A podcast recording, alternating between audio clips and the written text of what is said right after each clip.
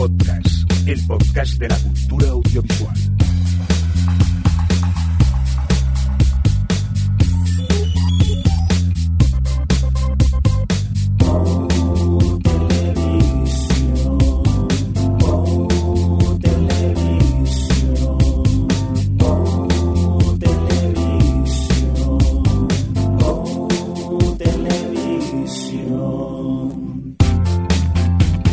Bienvenidos, bienvenidas a O Televisión Podcast, el podcast de la cultura audiovisual. En esta nuestra edición, la 265, dicho en términos televisivos, la S13E07. Vamos a ver qué tal funciona hoy. Eh, nuestro afán de probar mil sistemas nuevos para ver cómo se graba esto y a ver si eh, la gente que se conecta al otro lado, es decir, Adri, suena mejor. Vamos a ver qué tal suena. Hola, Adri. Hola, cuando, mm, cuando ya lo tenemos todo así como bien establecido, resulta que quieres probar cosas nuevas. Pues sí, De porque, verdad, ¿eh? Bueno, bien establecido, ¿no? Que nunca suena bien. Eso de conectarse por internet a veces es lo, es lo que tiene. Pero bueno, te oímos muy bien de momento. A ver lo que tarda en, petar el invento este del, del Clean Feed. Eh, Cuando has arrancado, cuando ha arrancado la, mm, la- el indicativo y, y te has equivocado de botón, que esto la gente no lo sabe, pero yo sí, y ha empezado la música de guionista, digo, madre mía, vamos a hacer un podcast muy dramático hoy. ¡Pum! Pom, pom. Oye, de- dejar de chivaros de mis errores antes de empezar a grabar, porque esto la gente no lo sabe. Nadie. Que luego creen que eres perfecto y no puede ser. Eh, Javier Fresco, ¿qué tal? ¿Cómo estás? Bien, a- echaba de menos la, la música de guionista, pero no Ya. sé si algún día la podremos recuperar. ¿Sí? ¿Sí? Bueno, siempre se puede buscar alguna noticia. Por cierto, excusamos a Alex que finalmente no ha podido unirse a nosotros y aprovechamos y pedimos disculpas porque hace casi un mes que no grabábamos, pero oye, es que cada vez es más complicado poder coincidir todos, ¿no, Adri? Sí, está, está complicadillo con la vida y ya ha sido como, bueno, pues mira, vamos a tirar hoy sin Alex, desgraciadamente, y esperemos que en el próximo ya podamos volver a estar todos, pero es que si no, iban a pasar aquí las semanas y las semanas, y aún así tampoco es que tengamos muchas series en el guion, ¿eh? Hombre, yo, yo he visto series, lo que pasa es que como he visto temporadas enteras, quieras o no, parece que he visto pocas, pero oye, qué, qué largos son los capítulos hoy en día. Basta ya de capítulos de una hora, por favor, Netflix. Hacer los 42 minutos estándares de siempre, hombre.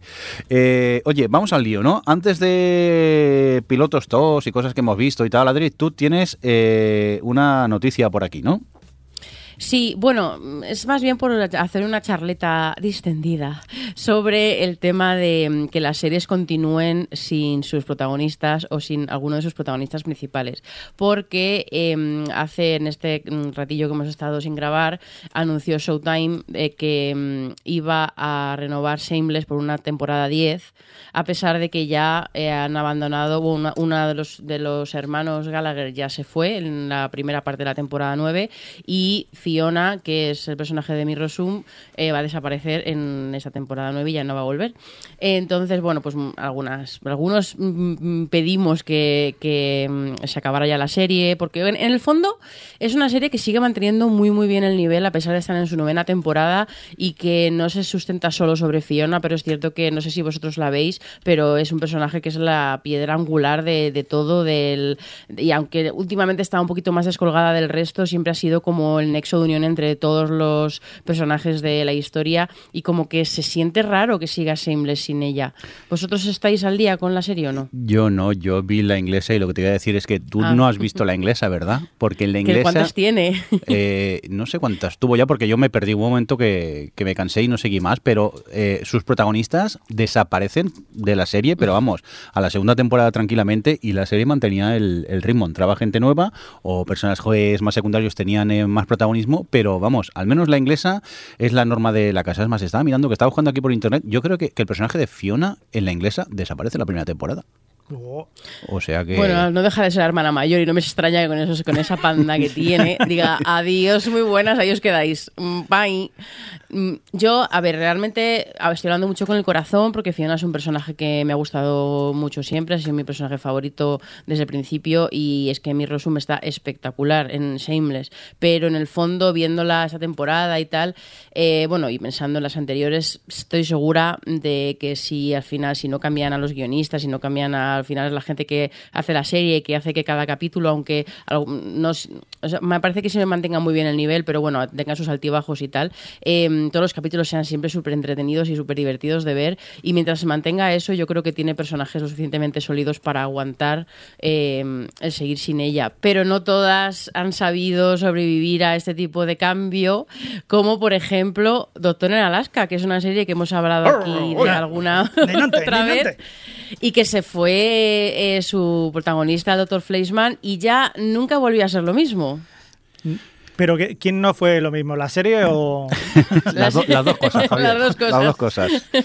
Eh, bueno, yo creo que mantenía un poco... La, sí, se le mantenía su magia, pero sí que es verdad que no era lo mismo, porque sin el Dr. Fleischman no era lo mismo. Eh, claro. Pero yo creo que porque también coincidió que se fue el showrunner y al final eso es lo que... Lo que tal. Pero sí, al final como es el Dr. Fleischman es el que tenía ahí como ese contraste con el resto de los pintorescos personajes de Siseli, eh, como que se perdía un poco la magia, sí.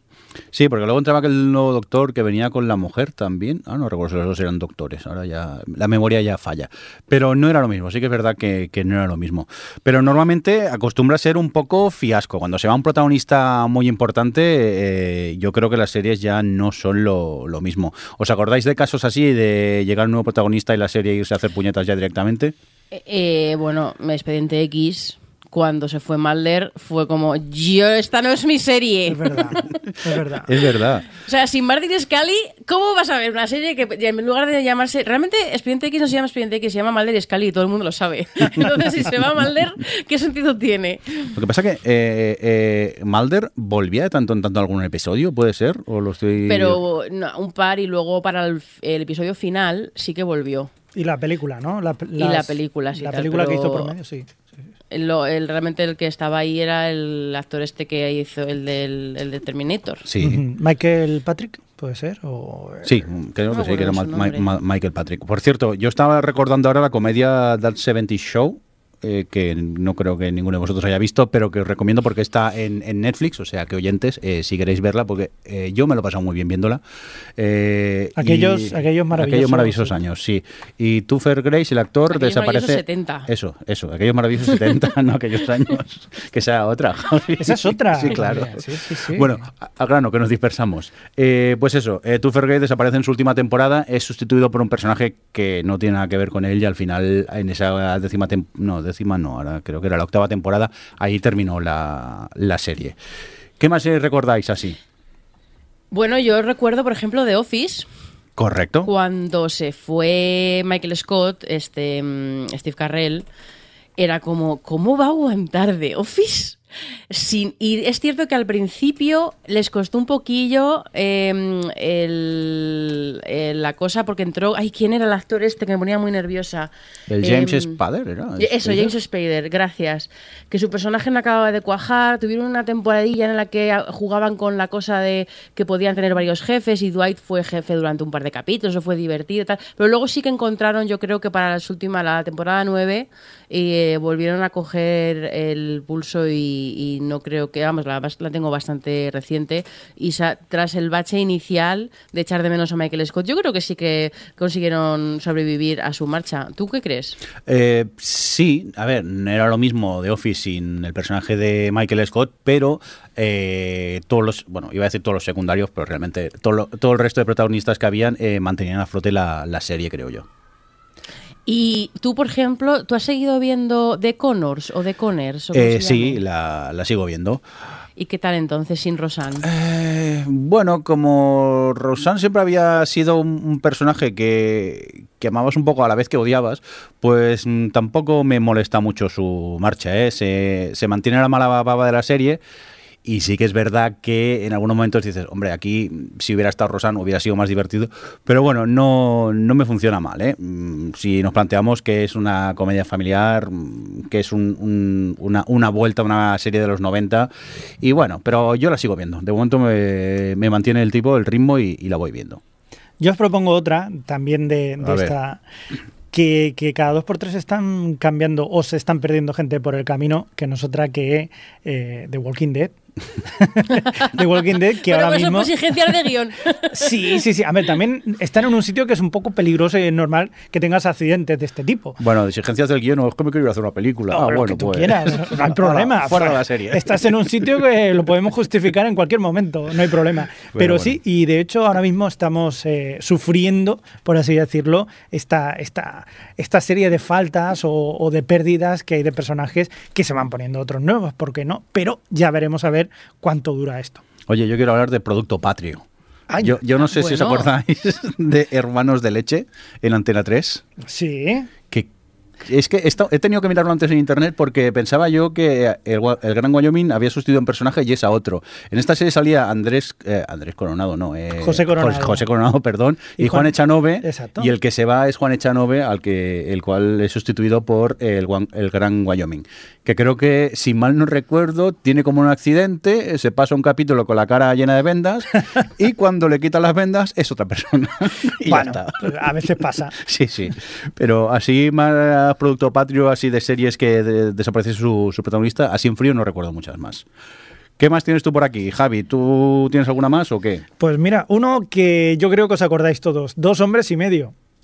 Hombre, Bueno, pero yo no te, eso no te puedo decir si seguía, si se notaba el cambio o no, porque nunca me dio por verla, ni cuando estaba...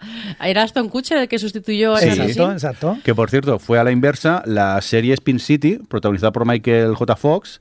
Cuando dejó la serie, quien le sustituyó fue Charlie Sheen. y luego Charlie Sheen hizo al revés. Bueno, mm, no sé si se fue o lo echaron a Charlie, a Charlie Sheen.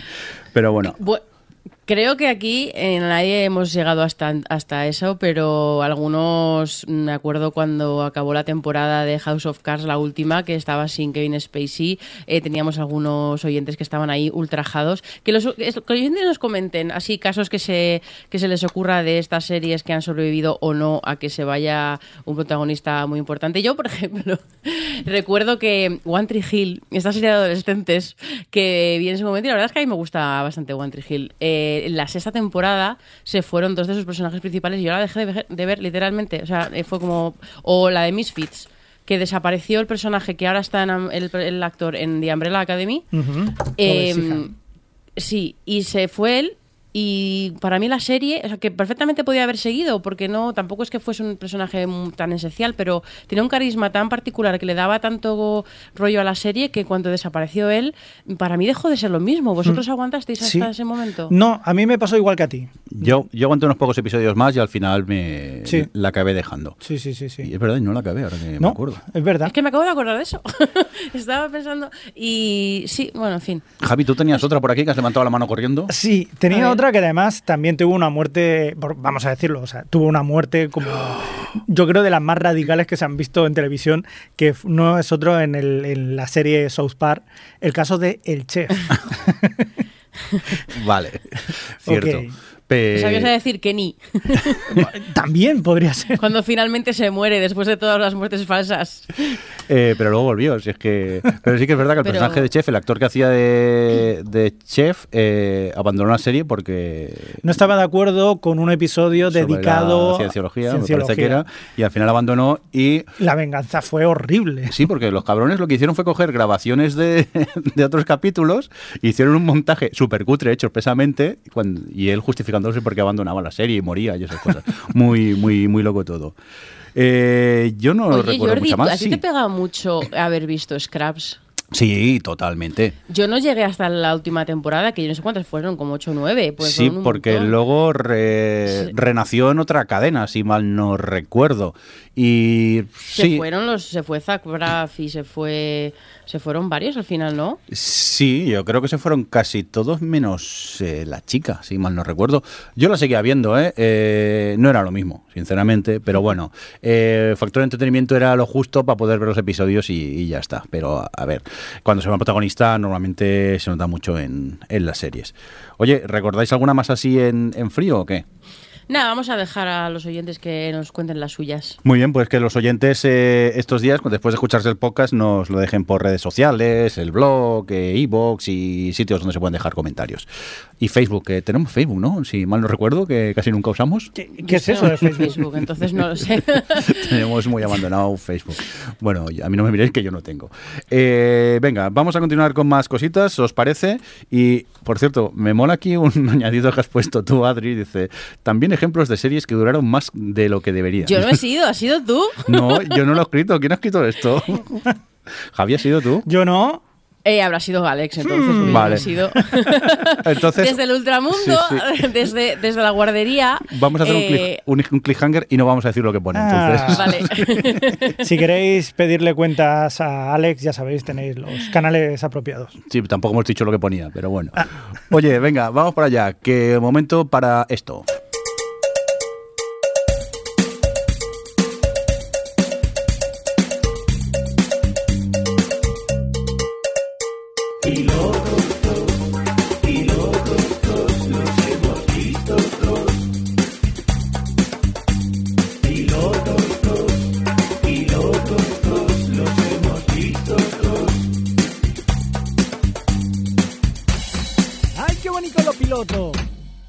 Rico, muy rico. Seguimos con más cosas aquí en el Hotel Vision Podcast. Vamos a por Pilotos 2 y vamos a hablar de este estreno de Netflix, de Umbrella Academy. Eh, ¿Alguien la ha visto entera por aquí? Que levante Yeah, la mano. yo, sí, yo. Adri. ¿Cómo Eh, vas yo, tú? no, yo voy por el, por el 3, creo. Vale, o sea, yo voy por el 4. O sea, que Javi, eh, ¿nos quieres contar un poco de qué va esto? O... Yes. ¿Sí? Si Venga. queréis os lo cuento, es una serie de superhéroes, una- un, un tema que no se ha tocado apenas, vamos a decirlo así, pero aún así me llamaba la atención. Digo, mm, yo, el tema Tiene superhéroes... una esencia más mutante, Eh, ¿no? Totalmente, totalmente. Más Superhéroes, pero un es tipo de superhéroes. mutantillo. Hay que decir de qué va. Pues eh, se basa. Hay, hay que decir primero que se basa en una serie de cómics de eh, Dark Horses. O sea que no es ni Marvel ni DC. Dark Horses. Ya está. O sea, a partir de aquí es otra historia. Es otra historia. Ah, que hay más. Hay- hay Compañías más cosas, de hay más cómics. compañías. Vale, hay vale. gente que Mortadelo y Filemón también son de otras, superhéroes. Ah, pero no de Dark Horse. No da- Dark Horses. Ni Bruguera. Venga, cuéntanos. Total, em, representa que un día determinado del mundo, en, en la historia, no sé, no diremos el tiempo y tal, porque no me acuerdo, básicamente. En el 89. 89, gracias Adri. Nacen una serie de niños en todo el mundo. Eh, la curiosidad que tienen estos niños es que han nacido en un día, es decir, sus madres al principio de la mañana no estaban embarazadas y de repente por la noche o por el día, durante el día, han parido hijos. ¿Cómo puede ser esto? Nadie lo explica. O Pues no un se marronazo. Magia. pero esos niños eh, como que tienen algo. Y entonces hay, hay un, un tipo que es bastante un multimillonario que cree que esos chavales tienen algo. Porque es bastante como curioso. Y total que se dedica a comprarlos. Asimismo, se dedica a comprarlos, se va por todo el mundo y se dedica a comprar esos niños para llevarlos a una academia y formarlos porque ellos serán el futuro de la raza humana. ¿Y qué tal? ¿Te ha gustado la serie o no? Pues debo deciros una cosa. Mm, En general, una vez acabado la serie, no me ha gustado. Ah, Vaya hombre. no me ha gustado, pero he estado enganchado hasta el final. Hasta el final. O sea, y debo decir, a ver, cuidado, no me ha gustado por una serie de cosas, pero debo reconocer que hay muchas cosas que sí que me han gustado. El tono en general, eh, en lo que me queda todo es como un poco, quizás porque igual me esperaba un poquito más, o porque empezó de una manera que luego al final ha ido bajando para mi gusto, pero sí que debo reconocer que tiene cosas muy, muy buenas. Es una serie fresca, es una serie muy pop. De hecho, espero los muñecos de Funko en cualquier momento, seguro. Hay Funko Pop de estos. De, sí, sí van a hacer de vaina. nosotros también. Pero hay cosillas que, que, claro, o sea, tiene sus, sus cosas que me acaban. Cosas muy buenas, ya digo, pero también hay cosas que no me las acabo de convencer. Claro, yo no lo he acabado. De momento lo que estoy viendo mm, me tiene muy enganchado. No, no, así y que te un episodio y me deja con ganas de, de ver más. Te engancha. Sí que es verdad que tú ya me habías comentado que el final te dejó un poco así y eso a mí me hace ir con un poco de miedo, pero he pensado, oye, pues vamos a disfrutarla y cuando lleguemos al final ya veremos si nos quejamos o no. Es pero muy sus disfrutable. Primeros cuatro o cinco episodios eh, a mí me han atrapado muchísimo, lo que me cuentan me interesa mucho. ¿Y cómo te lo cuentan también? Sí, y, y con ganas de, de seguir viendo más. No sé si Adri, tú que has visto menos, ¿también te quedas con ganas cuando acabas un episodio? Sí, bueno, es más, más que ganas, es más curiosidad, porque me pasa un poco en general como a vosotros, que tiene muchos elementos que llaman la atención, algunos personajes que gustan y sobre todo la serie tiene como mucho rollo, como habéis dicho, y al final pues eso hace que, que tenga ganas de seguir, pero sí que le veo problemas. Por ejemplo, a mí el segundo capítulo me pareció bastante rollete, eh, sobre todo porque, jolín, tienes ahí unos personajes que se puedes explorar un poco más, que en el primer capítulo te muestran... Eh, eh, pues esa relación tan complicada que tenían estos chavales con el padre adoptivo este y que puedes ya profundizar un poco más en ese, en ese tema eh, a la vez que estás contando todo ese rollo mega, o sea, como semi-apocalíptico que estás contando, eh, que no sé hacia dónde irá, porque claro, yo solo he visto tres, pero, pero eso, que me parece un poco que está mm, equilibrada, regular en cuanto a, a desarrollo de trama y desarrollo de personajes, pero es que es eso, es que me parece que tiene mucho rollo y luego es que, tengo que confesarlo, bueno, visualmente me parece que está tiene como es muy colorida y muy saturada y, bueno en fin eh, me llama mucho la atención pero es que el apartado musical me flipa. Porque mira que hemos, estamos viendo mucho últimamente cosas que intentan me- meterte con un soundtrack con canciones así en plan chulas y guays para darle eh, rollo un poco como hay en Guardianes de la Galaxia y tal pero mm, no todo es eh, hay que saber hacer este tipo de cosas no hay que saber elegir canciones que acompañen al momento que saber elegir canciones que acompañen al tono o que incluso por la letra por el tipo de canción que es encajen muy bien con el momento y creo que The Umbrella Academy lo hace súper bien. Y de hecho bueno no sé si lo sabéis pero el, de- el autor de los cómics es eh, Gerard Way que es, era el cantante de, mm, de My Chemical Romance. Y mm, y claro, bueno, pues es un tío que es, también es músico y ha seguido haciendo música y tal, y ha, ha compuesto canciones nuevas para el para la, para la serie y, y la banda sonora. A mí es que en general todo el, todo el rollo musical de la serie me gusta muchísimo y es un aspecto que ya solo con eso me apetece ver más capítulos. No sé si a vosotros os ha llamado la atención ese aspecto de la serie. Desde luego la, la música tiene un papel, yo creo que fundamental aquí. No fundamental en ese sentido, Pero- sino que a- acompaña muchísimo. Pero también hay que decir una cosa, dilo tú. No, bueno, espera, vamos por partes. Lo de la música, eh, claro, mola porque son canciones que molan mucho. Exacto. Pero luego es lo que dice Adri, están muy bien puestas. Exacto, eso sí. Claro, es que claro, no sé con quién hablaba de esto, que era como, ya, bueno, tú te pones una canción de los Rolling y cualquier escena de acción mola. Es como, no, no, porque tienes que saber elegirla. Mira lo que, lo que hizo en su momento Suicide Squad, que intentó imitar a los Guardianes de la Galaxia metiendo canciones que estaban, eran un pegote, que no pegaban para nada. Y por mucho que mole la canción, si no está bien puesta, no tal. Y es que aquí lo hacen muy bien. Cada vez que eligen de momento un momento, o sea, una sobre todo secuencias de acción o secuencias así de, em, no sé cómo decirlo, de que están mostrando como una emoción, o sea, emociones de los personajes o tal, es que lo eligen súper bien y está súper bien montado. eh, ha hecho ahí la mezcla de la música con, con el montaje de la serie y tal. Está, me parece que, que está súper bien hecho esto. No sé. Sí, sí, sí, pero lo de usar Don't Stop Me Now de los Queen ya lo hizo Edward Wright en, en la de Zombies Party, ¿cómo se llamaba? Hay- Esa- que- Ya esa no está. sé de- Hay, hay que decir efectivamente que el DJ de esta, Sí. de esta serie se ha lucido y que por favor que nos pase la lista de Spotify que le vamos que nos a- pase, no, seguro que está, Javi, seguro Está que en está. Está Spotify, seguro, sí. seguro. Oye, Está un- tanto la lista como en la banda sonora de, de, de- Ay, se me ha ido ahora el nombre del que hace la banda sonora, que es mi nuevo compositor favorito y se me ha olvidado su nombre. Eh, Eh, ahora lo buscamos mientras tanto. Eh, dato random que quiero comentar que Jefferson. hizo reventar la cabeza a Javi, creo. Totalmente, totalmente. Casi se le cayó el teléfono de las manos. Eh, Adri, el actor que hace de Hazel, ¿te suena de otra serie? El eh, ah, sí, claro, ese es el de... mm, Ese está en Juego de Tronos. No. No. el que hace de Hazel, el de los ma- eh, ¿Quién el malo. El malo. Uno de los y- malos. Ah, Hazel y Chacha, pues el Hazel, el, el- Ah, no, es que yo no, no pensaba que decías el que hace No, de no, no. Sí, sí, sí, sí. Prepárate. Pues. eh, Es que no sé quién dices, es que a lo mejor no me ha salido todavía ese Sí, malo, sí, ¿no? sí, eh, Es un tío alto, grande, fuerte, con barba. El que va con Chacha, con, Mary- con la actriz Mary J. Blige, que es de los Ah, malos. vale, ¿Sí? vale, vale. Sí. Vale, ¿no, te, ¿no caes quién es? ¿No? No, Pues. es ¿Qué pasa? Es Cameron Britton en My Hunter, Edmund Kemper, el psicópata. Se nos ha desmayado Adri. Eh, ¿qué? Lo que oyes. ¿Te acuerdas en Mindhunter que, que van ahí a entrevistar? Sí, y sí, el sí, sí. primero que me- entrevistan me- sí, es sí, me acuerdo perfectamente. Edmund Kemper que dijimos, ese actor Pues- es Que buenísimo. actorazo, que lo hace de puta madre. Pues es el mismo ese. actor. Flipo en colores. ¿A que sí? A mí me lo dijo, me lo dijo Mirindo y, co- y, y de repente me explota la cabeza también. Digo, ¡Oh, Dios mío, es verdad esa voz. Es que yo hubo un momento que él está hablando y, y la voz hi- hizo algo y digo, esta voz me suena mucho, mucho. Y dije, parece el de, el de Mindhunter. Digo, ¿cómo va a ser el de Mindhunter? Y no, no lo vi y, y también. Y lo primero que hice, digo, voy a putear al Javi.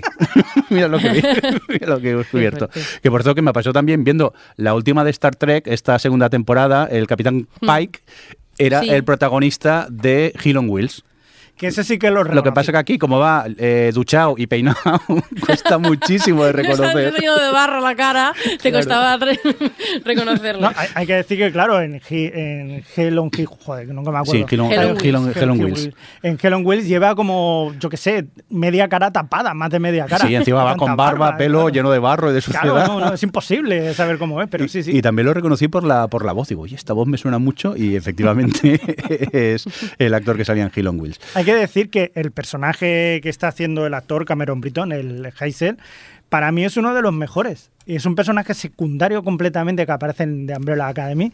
Y a mí me molaba mucho porque tiene otro rollo que no tiene nada que ver. Y es como, ¿y por qué me estás contando esto? Es que no lo entiendo para nada. Pero sin embargo tenía algo, tenía algo. Me- me y tiene mucho que ver con, con- con el tío, cómo lo interpreta. La frase que dice de elaborate, explícate. Que siempre va pidiendo explicaciones. bueno, eh, pues eso, hasta aquí este comentario de Umbrella Academy, que de momento los que no lo hemos Que acabado... por cierto, sí, era que, que lo he dicho antes en bajito, pero por Sí. si acaso, que me siento muy mal, Ah. era Jeff, Jeff Russo, eh, Jeff Russo, el compositor de la Imperdonable, imperdonable, Adri. que no, imperdonable total, porque llevo, de hecho, Spotify, ¿sabéis que hace esto de la, tu resumen del año? Ajá. Sí. Pues mi, re- mi resumen de 2018, el artista que más había escuchado en todo el año fue Jeff Russo, porque mi obsesión es real con sus bandas sonoras de Legión y de Counterpart y de Alter Carbon. Me encanta todo lo que hace y esta es una, esto es otro ejemplo, vamos. Pues nada, punto negativo para Adri, le ponemos una Totalmente, una ¿eh? Qué mala fan, qué mala fan. Hay que decir también, dentro de, de Umbrella Academy, que, aparece, que no me lo esperaba, pues no, no sabía bien bien de qué iba la serie ni nada, pero que aparece Ellen Page. Y Ellen Page eh, sale de una manera, al principio, luego va evolucionando, va cambiando, pero al principio es como un personaje muy gris dentro de la historia. Y la forma que tiene tanto de, de actuar como de moverse, como incluso en la vestimenta, es igual que Pablo Iglesias, pero sin, sin, sin, sin perilla. En serio, en serio. O sea, No, lo Javi. siento, pero es así. Es- eso no te lo compro, eso es algo que está en tu Que mente. no, tío, solo. que eso no, es algo tío, tú que está míratelo. en tu cabeza. Tú míratelo, si es que tiene la misma pose y todo. Que no, Javi. Que se ha es copiado de Pablo Iglesias. Que está en tu cabeza ya directamente.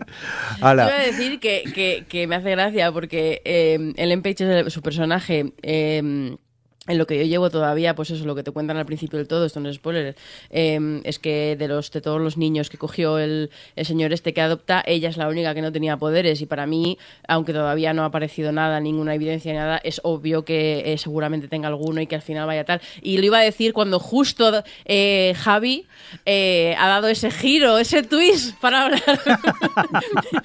Ay, El descenso a los infiernos. Oye, uno, uno que tiene Sí. un descenso a los infiernos también importante es precisamente uno de los actores que estábamos hablando antes en Misfits, que es Robert Sheehan. Robert Sheehan. Sí. Que es el, el que aquí eh, tiene, se llama Klaus, ¿vale? Que es, hace casi casi el mismo personaje que en Misfits. Es muy parecido. sí. Y, y la verdad que ahí yo creo que es el mejor. De hecho, lo estaba siguiendo en el, el- el TV Showtime y siempre, casi siempre era el, el personaje más votado. Que por cierto, Javi, comentabas que lo he visto en otra serie y claro, est- eh, estamos mal acostumbrados a Misfits aquí, que siempre hace el mismo papel Exacto. y pensamos que es un actor que está un poco encasillado, pero luego no, que lo- tú lo has visto en otros eh, papeles mm, súper distintos y que muy bien también el actor. Claro, lo vi, por ejemplo, en, en- en esta serie en Genius, la que está dedicada a Pablo Picasso, pues haciendo de amigo de Pablo Picasso cuando era joven, sale Robert Sheehan haciendo y, y la verdad que, claro, cambia de registro y te quedas como muy loco diciendo, joder, tío,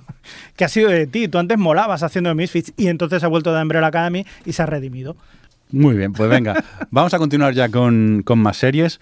Hombre, Javi, de Night Flyers, serie que encima Flyers. acabo de descubrir que está cancelada. ¡Correcto! Serie basada, no sé, es un guion o un libro de Es un eh, libro. George R. R. Martin, el Yeah. creador también de Juego de Tronos, Hmm. eh, del canal Sci-Fi que te- hemos tenido oportunidad de ver en Netflix y ¿Qué, Javi? ¿Te atreverías a explicar de qué va o, o ni lo sabemos? Am, básicamente es, eh, digamos que en el futuro, una especie de futuro, la Tierra está amenazada y, y no hay una manera de solucionarlo si no conseguimos una energía que sea, digamos, alternativa.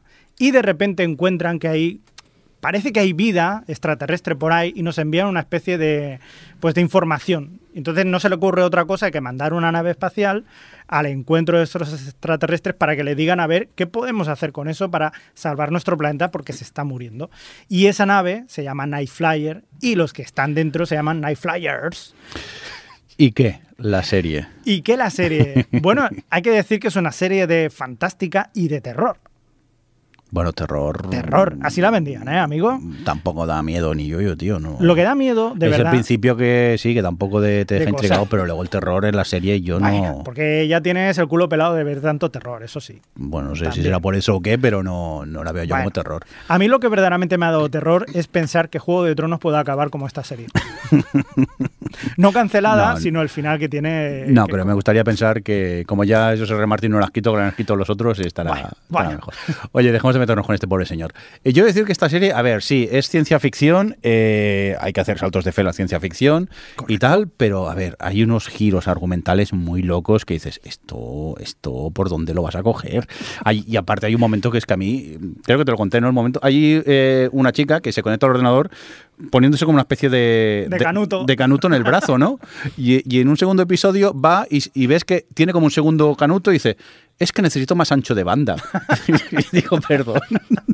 Métamelo por la vena. Sí, Sí, sí, es sí, un poco raro en algunos momentos. Sí. Y he de decir que yo mientras veía los capítulos, mm, estás interesado en lo que te cuentan, se acaba un capítulo, te entran ganas de, de ver otro, pero llegas al final y te quedas un poco de... mm, Vaya, Quizá me esperaba más.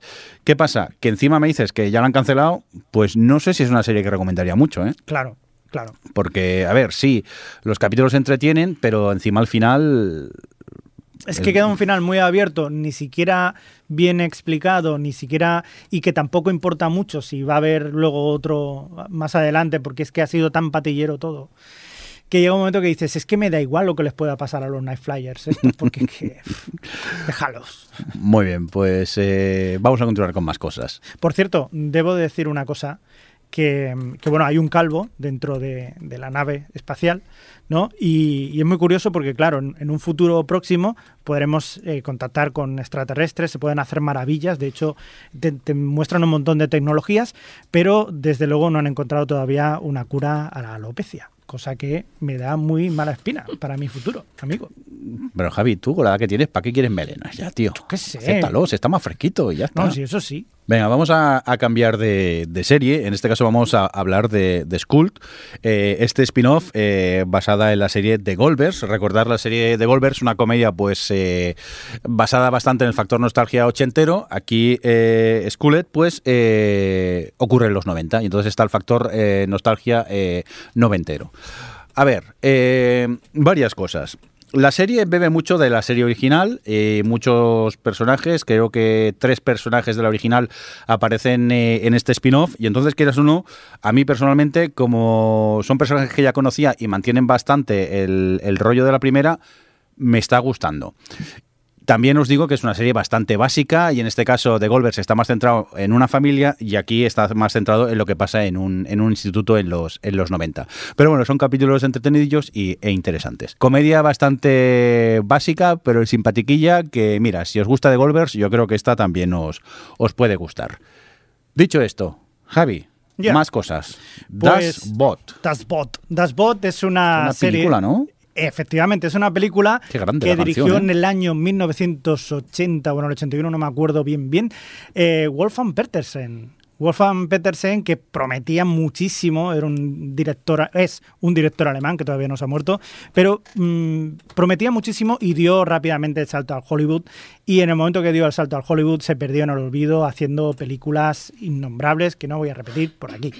¿De acuerdo? Pero eso sí, Das Boot en su momento fue una película muy buena sigue siendo una película muy buena. De hecho, ayer, por ejemplo, la, eh, pude ver el primer episodio de Das Bot, de la serie, en el canal AMC, eh, la vi en Movistar, y luego después eh, dieron la película. Y la película no ha envejecido nada, porque es una película muy claustrofóbica, es una película que puede sentir verdaderamente lo que está pasando dentro del submarino.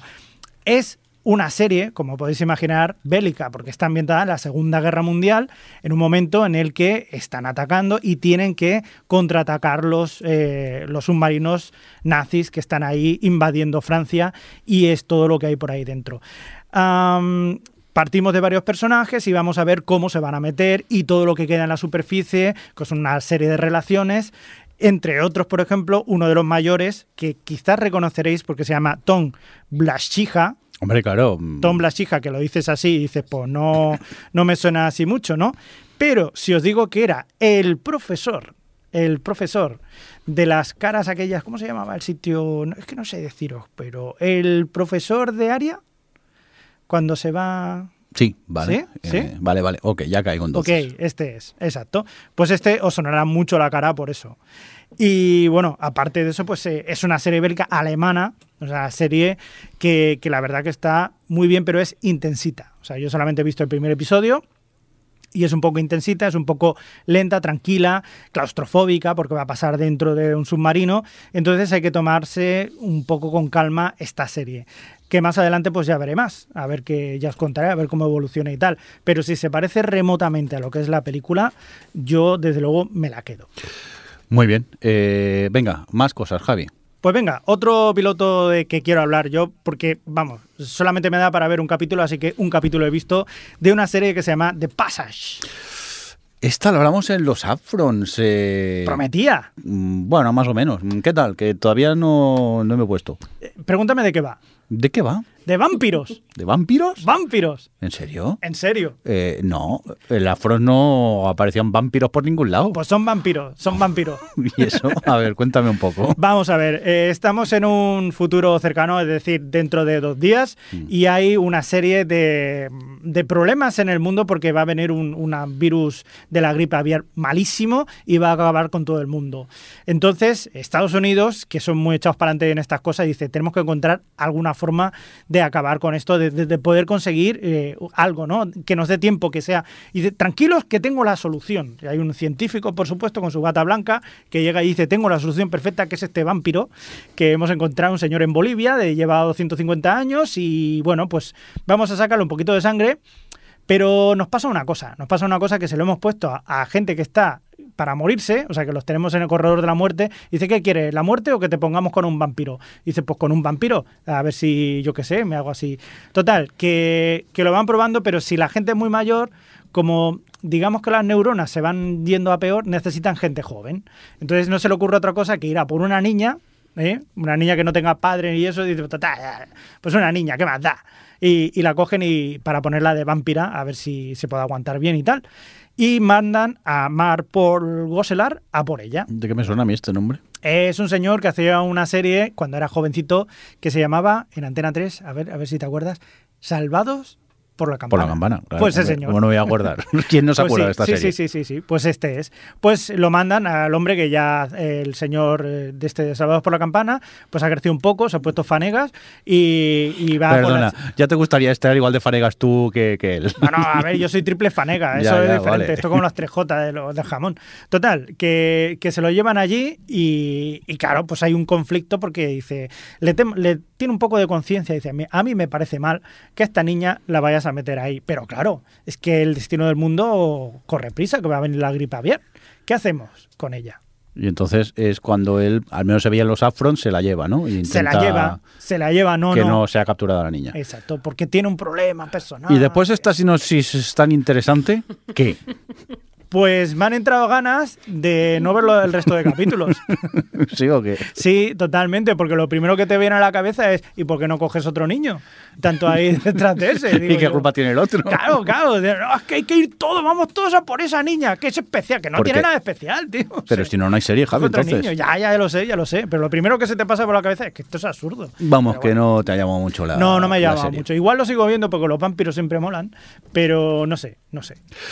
Muy bien, pues eh, oye, dicho esto, ya hemos acabado los pilotos todos, pues nos vamos a por cosas como estas, si es que las encuentro aquí. Cosas que hemos visto y queremos destacar. Cosas que hemos visto y queremos destacar. Cosas que hemos visto y queremos destacar. Cosas que hemos visto y queremos destacar.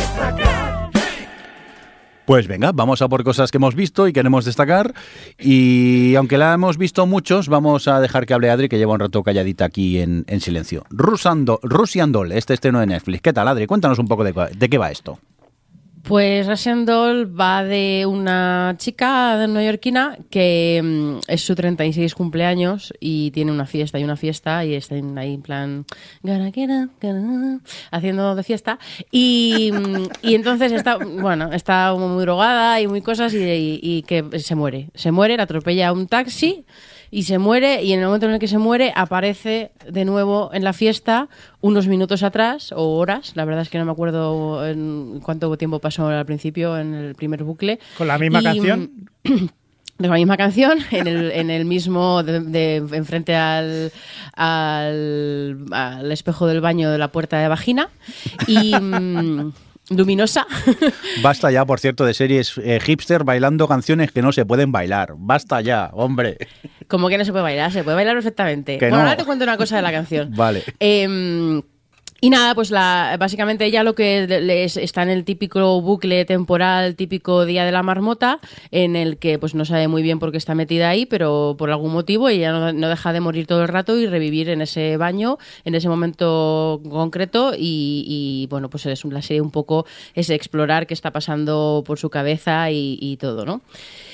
Y bueno, pues a mí la verdad que me ha gustado muchísimo, mm, muchísimo. Eh, me parece que, que- fíjate que el tema de los bucles estos, que a mí yo sé que hay gente que es una como una como decir una herramienta narrativa que la gente a algunos le cansa y tal. A mí particularmente eso me ha parecido algo que puede estar muy interesante si lo sabes utilizar, si no se hace repetitivo. Y creo que, mm, que aquí en Russian Doll me ha encantado porque realmente está hablando de una mujer que ya desde el primer momento tú ves que pues bueno pues tiene un cierto comportamientos autodestructivos, muy alcohólica, las drogas, las cosas, no, mm, eh, no compromiso, no todas todo esto, no tiene ahí como una crisis existencial, identidad muy fuerte y la serie aprovecha todos estos bucles en los que ella, al principio empieza un poco a, em, a mirar por qué, o sea, no, miento, em, en plan a descubrir, sí, em, el, qué está pasando, ¿no? Y cuando ella deja de obsesionarte de, de- de obsesionarse de que- con, con el bucle en sí y empieza a pensar en por qué está metida en eso, eh, la serie pues gana mucho en profundidad y en oscuridad y empieza a entrar en ese terreno en el que aprovecha el- la herramienta narrativa para hablarte de, de todo eso que le está pasando y todo, bueno, pues al final es una, una, una historia como muy catártica y muy existencial y muy eh, pues de sí, de crisis existen- existencial de ella, de una cosa que tiene de su pasado y que tiene que superar y creo que, que eso, que la serie aprovecha súper bien sus cartas en cuanto a eso, aprovechar ese giro para hablar de estas cosas. Y... mm, y no sé, a mí me ha encantado, la verdad es que aparte de todo el tema narrativo, el- me parece que tiene una serie con muchísimo carisma, eh, con, con la fotografía, la, la dirección, el montaje, la música, todo como que, que tiene mucho carisma, también como lo tiene su protagonista, que... mm, que es por cierto, bueno, a Natasha León, que es también la creadora de la serie, junto con Amy Poehler. Y no sé, a mí personalmente me ha encantado. Vosotros que la habéis visto entera, ¿no? Y eso. Sí, Sí. pero vamos, yo no la he disfrutado tanto como, como tú. eh. Yo tampoco, ¿no? Yo, a ver, eh, me gustó. mm, no es una mala serie, pero no he visto tanta grandeza como has visto tú en, en ella. Mm, quizá es que a mí el ambiente hipster de Nueva York me tiene un poco ya harto, ya di- directamente. Y, y ella, mm, a mí se me hace un poco odioso su personaje. No sé tú, Javi, si te pasa lo mismo. A mí me ha pasado lo mismo. Es decir, el problema que tiene las series, eh, las series o películas o cualquier otra cosa que estamos hablando cuando hay un bucle temporal es que llega un momento que se acaba repitiendo. Entonces, o te gusta mucho y entras en, en lo que es la vida del personaje, o en este caso el personaje, o bien se te hace cuesta arriba. Y a mí en este caso, claro, ella se me hacía bastante cuesta arriba y el otro personaje que sale, pues también. No he llegado a empatizar con ellos, quizás me ha faltado eso. Y, y claro, no sé si es un problema de que yo no soy muy neoyorquino o que ya no estoy, ya estoy pasado ya con, cerca de la pitopausia o yo qué sé lo que es, pero no, no, no he llegado a converger con esta gente y me ha costado bastante. No sé si es un rollo hipster o es un problema de, de que yo no he entrado en ella. La he visto hasta el final, la he disfrutado. A ver, que sí, que mal no está, ¿eh? que No, me no, parece no, entretenida. Lo- que que- pasa que sí, comparado sí. con Adri, que sí que eh, la has disfrutado mucho más, a mí se me ha hecho un pelín más cuesta arriba.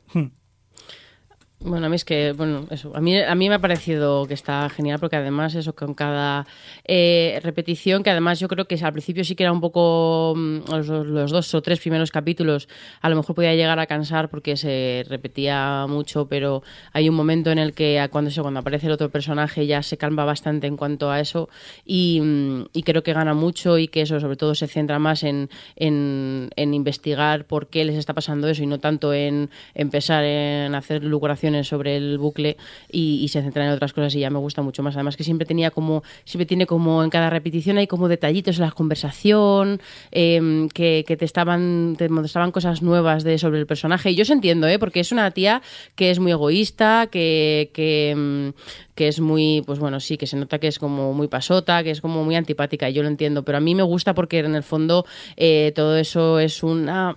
Ahí está hasta lo de muñeca rosa, ¿no? El, lo que tú estás viendo es la capa de fuera y poco a poco la serie va entrando en las capas de dentro y al final ves, sale el- lo que hay dentro y sale ese, ese, ese trauma que tiene y es como todo... Como, a mí me ha parecido una serie súper catártica y súper terapéutica porque no es tanto de, de que ella vaya- supere lo que le pasó o ese trauma que tiene, sino simplemente el proceso de reconciliarse con ella misma y tal, y me ha parecido que está súper bien contado. Y, y además ya, como me gustó tanto y eso, luego me puse a leer entrevistas, eh, ella contaba, bueno, me resulta que ella tuvo, la tuvieron que operar del corazón cuando era más joven porque era, era tan drogadicta que le generó problemas de corazón y es un bastante autobiográfica la, la serie.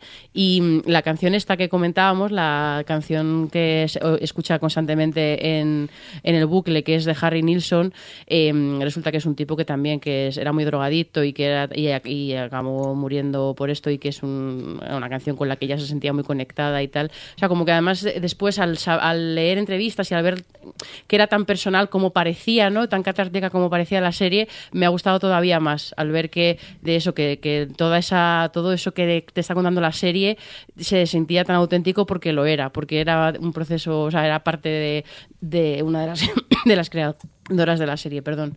Pero bueno, que entiendo que es de este tipo de serie que tienes que entrar y que... eh, Yo, Alex, a ver cuando venga que nos comente, porque sé que él vio el primero y no le... porque le insistí muchísimo y no le, le resultó muy antipática, pero espero que le dé una segunda oportunidad porque creo que... En fin, bueno. Pues nada, eh, Javi, no tenemos alma y ya está, no pasa nada.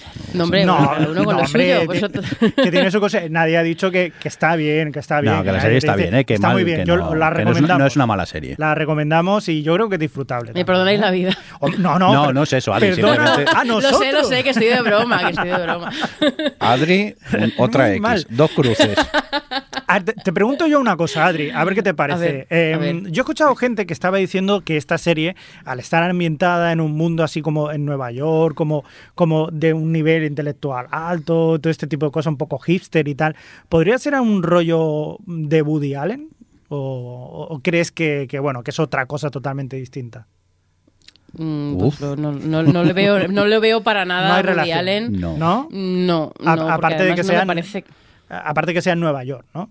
O sea, no, no hay poco más. Bueno, es que hay muchas series en Nueva York y no creo que el tipo de humor que tiene esta serie, que es bastante negro, Ajá. y el cari o sea, como el, no sé, el tono que tiene esta serie y la esencia que tiene esta serie no me parece para nada Woody como Woody Allen, la verdad. A mí tampoco me lo había parecido, pero bueno, era bueno preguntar a los demás a ver qué tal. No, yo tampoco, Javi. No. De hecho, me parece más, os voy a decir una cosa, que esto, esto es cosa mía, esto es de, de mía. Espera, que voy a parar la grabación porque no se. No, Natasha, Natasha León, el personaje que Sí. hace, eh, hay momentos en, en el que se empieza a, a decir o, o tics y todo este tipo de cosas que me recordaban mucho a Steve Buscemi.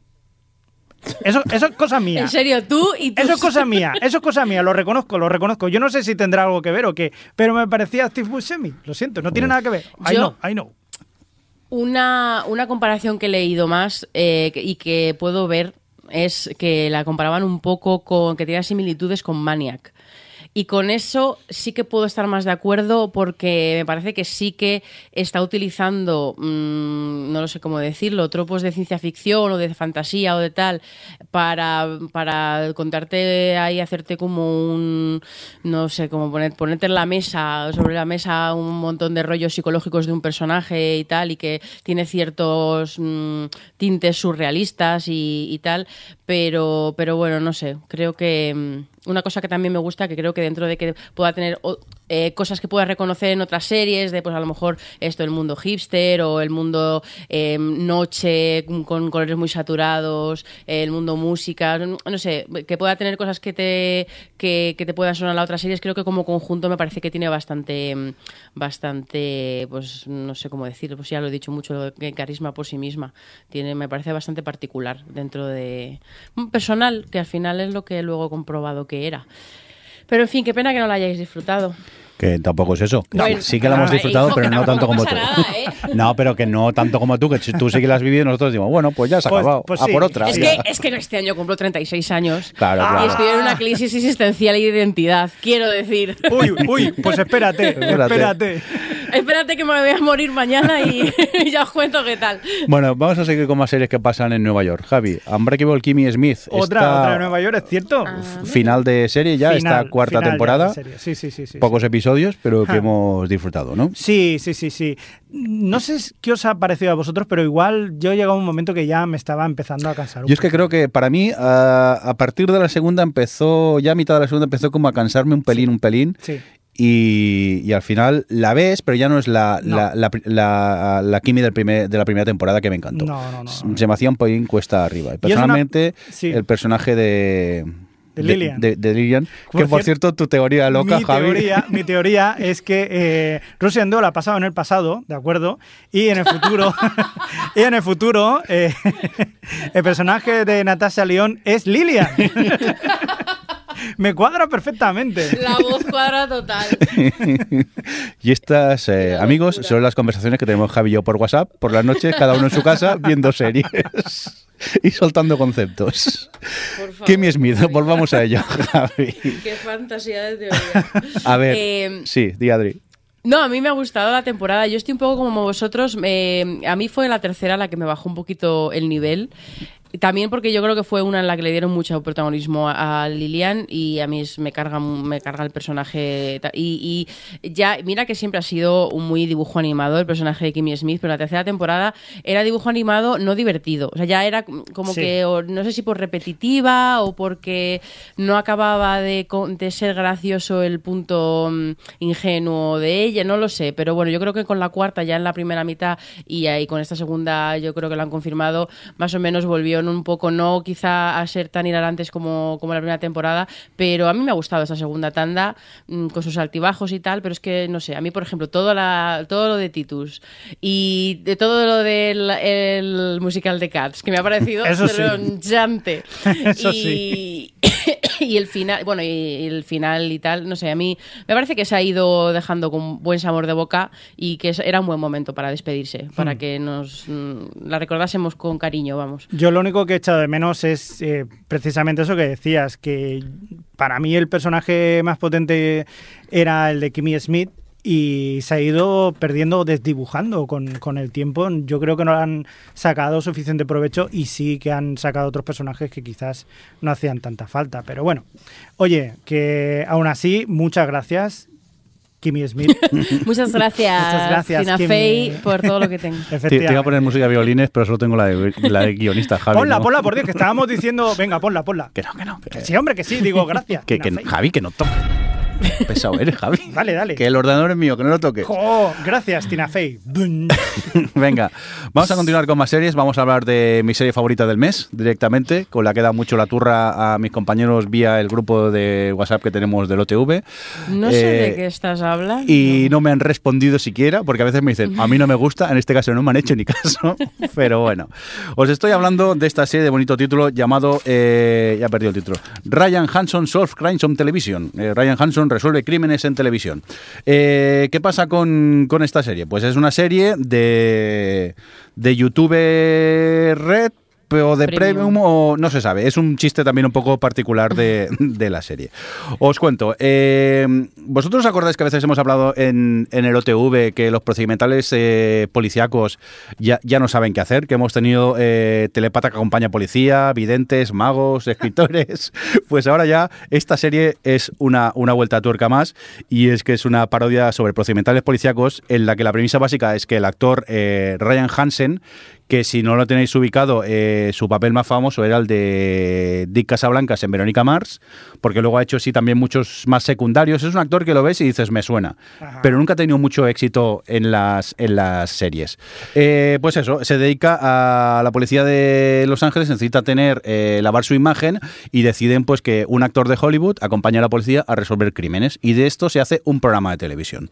Con esta premisa tan loca, pues yo me he encontrado una serie para mí muy divertida porque tiene mucho lenguaje televisivo, eh, tiene un, humor de cultura pop por todo lo alto y luego tiene, para mí, chistes con que tienen muy mala baba sobre series, eh, actores y actrices y, también la serie se ríe, sobre todo, eh, su protagonista se ríe mucho de, de él mismo y de la vida que ha tenido como, como actor y luego pues encima tiene cameos chulos, así que para mí es una serie con la que me he reído mucho. Creo que Adri no se ha reído tanto, ¿no? No. a ver, eh, yo he visto tres capítulos y mm, seguramente la, lo vea así a ratillos porque, bueno, al final está en YouTube Premium y, y lo tengo ahí para un ratillo, está entretenida. Pero tengo que decir que a mí Ryan Hansen me pone histérica, me pone negra, no le soporto. A mí también, pero en esta serie me cae bien. Pero a mí no, o sea, es el mismo personaje que hacía en Verónica Mars, el típico chulito insoportable, Bueno, el y aquí hace lo mismo, pero encima de, de que es bueni. pues yo he, yo he conectado en este aspecto. Pero vamos, es el personaje que hace siempre, ¿eh? Todos los Sí, papeles sí, son, son... Él mismo incluso se ríe la serie de eso. Por- es que ya, pues es, es que no lo soporto. No lo soporto. Y bueno, y no, y no me extraña que no haya tenido éxito porque es un actor que es que no, no puede Ya. salir de ahí, que probablemente está haciendo de sí mismo. Sí. Aunque no creo, porque Kristen Bell nunca sería eh, amiga de alguien tan idiota. Pero, eh, no, pues eso, me, me cuesta mucho. Incluso en la serie él habla muchísimo y dice un montón de tonterías todo el rato y a mí personalmente esas tonterías no me hacen gracia. Y el, el- el- la crítica esta, un poco la cómo se ríe de los procedimentales y tal, precisamente esa parodia está vista eh, a millones de veces, no creo que por ese lado sean particularmente ocurrentes. Sí que es cierto que eso sí te lo concedo, que al final es lo que me ha hecho un poco ir siguiendo, que lo que son más referencias de que se metan con actores concretos o series concretas o tal, que a veces sí que son cruelillos, eh, me hace un poco más de gracia, porque son bromas a lo mejor un poquito más rebuscadas y tal. Pero lo que es el grueso de la serie me parece un humor y una parodia bastante y que a mí personalmente, pues bueno, pues entiendo que pueda ser entretenida de ver, pero a mí no me aporta mucho y no... Y es lo que digo, ¿eh? que se, lo- los, ves y es, bueno, pues está entretenido, pero no me parece aquí... Como estabas tan entusiasmado con que era tu nueva comida favorita, pues no, Yo me no reí mucho. llego hasta ese punto. Yo me he reído mucho, ya sé que por WhatsApp tengo que deciros no veáis esto, que es lo peor que he visto en mi vida, para que os guste, ya lo tengo confirmado, porque yo creo que hay un boicot contra mi persona, pero no quiero hacerlo público. yo lo que te digo, yo me lo he pasado muy bien con ella, eh, tiene muy mala baba, incluso se, se mete con el propio YouTube y por el hecho de que esté en YouTube, cada vez que habla con un actor y le dice que la serie está en YouTube, el resto de actores se ríen en su cara de, de él. Y la verdad que dentro de esa tontería de esos chistes hay un trasfondo de cómo los, lo- los medios de comunicación, la televisión de todavía que estamos conociendo, eh, la, la televisión que conocemos de toda la vida, está cambiando completamente. Es algo que aquí en el programa hemos hablado ya muchas veces y es cierto, ahora televisión la puedes ver en cualquier lado. Y eso, la serie, a, a través de chistes, también te cuenta eso, que a veces despreciamos un producto por el hecho de que pueda estar eh, en, en YouTube. Y oye, mm, yo en este caso, eh, gratamente sorprendido por la, la calidad de la serie que a mí me, me ha gustado. También confieso que no he visto muchas series de, de YouTube eh, Premium o como se llame, o Red o Especial o como YouTube le, le pongan el, el nombre. Yo que sé, que cada día se lo cambian. Pero, Que no, que YouTube Premium. Sí, pero antes era YouTube Red. ya, bueno, pero hace, Vale. tiempo, hace mucho que no. Hoy pues sí que Lo que pasa es que no han sabido en la serie esta, como les ha encantado hacer la broma del RedTube y el, y el porn, el YouPorn Sí. y el YouTube, pues na- eh, no han cambiado eso, lo del YouTube Red, pero sí lleva siendo YouTube Premium bastante tiempo ya. Vale, vale. Aunque la serie ya tiene un par de años, ¿eh? El- Sí, la primera ya, temporada. la primera temporada sí, tiene, tiene tiempo. Bueno, pues eso, eh, Ryan Hanson Soft Crimes on Television, que la podéis ver en, en YouTube Premium. Creo que los tres primeros episodios están gratuitos, luego ya eh, toca pasar por caja. Oye, eh, Adri, One Day at a Time, o como aquí decimos, un día a la día a la vez. ¿Qué pasa? Estoy ultrajada porque Temporada no han tres. cambiado. Temporada 3 pues sigue igual de maravillosa. Y punto. A mí me flipa porque tú, te gusta Ryan Hasen, Soft Crimes on Television, te gusta Skult y mm, de Golpes y tal, pero One Day at a Time, no. No, no es puedo. que no, no, no, no me entra en la cabeza. Pues bueno, a mí esta tercera temporada me ha, me ha gustado mucho igual. Creo que sigue en la línea de hablar de temas sociales y, eh, y relevantes y tal de una forma eh, como con mucho, con mucho tacto, con mucha naturalidad, sin forzar las cosas y que, y que siempre sabe encontrar el punto gracioso aunque esté hablando de cosas complicadas eh, y que sigue manteniendo un encanto eh, eh, es que no sé cómo describir el encanto que tienen sus personajes todos y mm, incluso esta temporada ha tenido bueno todas tienen su su mm, mini mini trama porque bueno es una sitcom obviamente no tiene una trama así muy- como muy grande pero en todos hay un tema que tratan como más especialmente y en este ha habido ahí una, una tanda final en la que estaban más centrados en el alcoholismo y lo han llevado súper bien hay una hay un capítulo que, mm, que te cuenta un poco lo que es vivir con ansiedad y, y creo que la forma en la que lo han lo transmiten ahí con bueno pues como, como lo montan narrativamente y tal está súper interesante no sé me parece que, que, mm, me, me flipa cómo consiguen el equilibrio entre hablar de cosas y que, y que son, cosas dramáticas y a la vez que sea una sitcom con la que te estés riendo todo el rato. Y a mí yo ya quiero mucho a esos personajes y, en fin me ha encantado la tercera temporada Muy bien, por cierto, que, piden sus protagonistas, los actores, que se vea la serie, que si no re- Netflix no la renueva, ¿no? Sí, bueno, realmente yo cuando estuve investigando para un artículo que escribí en Chataca, que lo podéis leer, que habla un poco sobre cómo Netflix analiza todos los datos y sobre todo cómo cataloga, cataloga todas las series y todos los usuarios y tal para todo el te- sistema de recomendaciones y tal. eh, uno de los ejemplos que ponían de serie que siguen renovando porque funciona muy bien es, es esta, One Time, porque mm, a lo mejor no tiene mucha, mucha audiencia, pero es una serie que funciona muy bien en unos, en unos perfiles de, los llaman los clúster, en unos perfiles de gustos muy concretos y que son varios y que no, no consiguen, no tienen tantas series en su, en su catálogo que mm, como que rellenen esas, como que haga- hagan tic en esos cuadritos, ¿no? Y mm, entre, y entre eso y que es una serie barata, porque además ninguno de sus eh, protagonistas son coronan especialmente mucho, bueno, a lo mejor Rita Moreno, pero bueno, que, que no creo que tengan ahí unos sueldos desorbitados y no creo que sea cara de producir, así que espero que tengamos una cuarta. Pero lo que sí, él decía mucho que Netflix valoran eh, mucho los visionados que se tienen en la primera semana después del estreno. Entonces, por eso ellos, toda la gente de la serie está como muy insistente en redes sociales y tal, de si la vais a ver, verla ya, porque así eh, Netflix lo cuenta mucho, lo de sobre todo los siete primeros días y tal. Así que bueno. Pues a Netflix, ver qué pasa. muy mal por tu parte, porque no damos abasto como para ver las series en la semana de lanzamiento, que es que no hay, no, no damos abasto para eso. Javi, eh, vamos a por unas series. eh, bueno, voy a comentarlo yo, aunque me la recomendaste tú esta Boca. Eh, ¿Cómo espera. que te la recomendé yo? Espera, espera, Sí, espera, sí. que yo quiero saber cómo Jordi dice Sí, este sí, título. sí. Eh, espera. Porque lo estoy leyendo y estoy flipando. Bobcat uh, Goldways Misfits and Monsters. Joder, el, el, actor este tiene un nombre que, es que, esto? tela. Eh, Bobcat Goldways es un actor, eh, es eh, principalmente un humorista también de humor alternativo que triunfó mucho en los 80 y fue muy conocido por el gran público porque era uno de los protas de Loca Academia de Policía. El que hablamos. es un humor sí. alternativo. Sí, no, pero sí que es verdad que su acto, eh, porque él era stand-up comedy, hacía eh, una comedia muy rara de que era bastante el personaje que hacía en lo que a mí me parecía de gritos y cosas muy raras. Yo creo que es reconocible. Sí, sí, ¿eh? sí, sí. Cualquiera que haya visto la película sabe O perfectamente. sea, hacer, eso, hacer eso es, hu- es humor alternativo. No, eh, tien- tienes que ver todo su acto, Adri. Que, Bueno, Bueno, que estoy de broma, jolín. Cuidado, cuidado, que esto es una cosa que se ha hablado ya largamente, como lo que pasaba con Chiquito de la calzada, Mm. y no vamos a profundizar en el tema, que si no la gente se nos pone.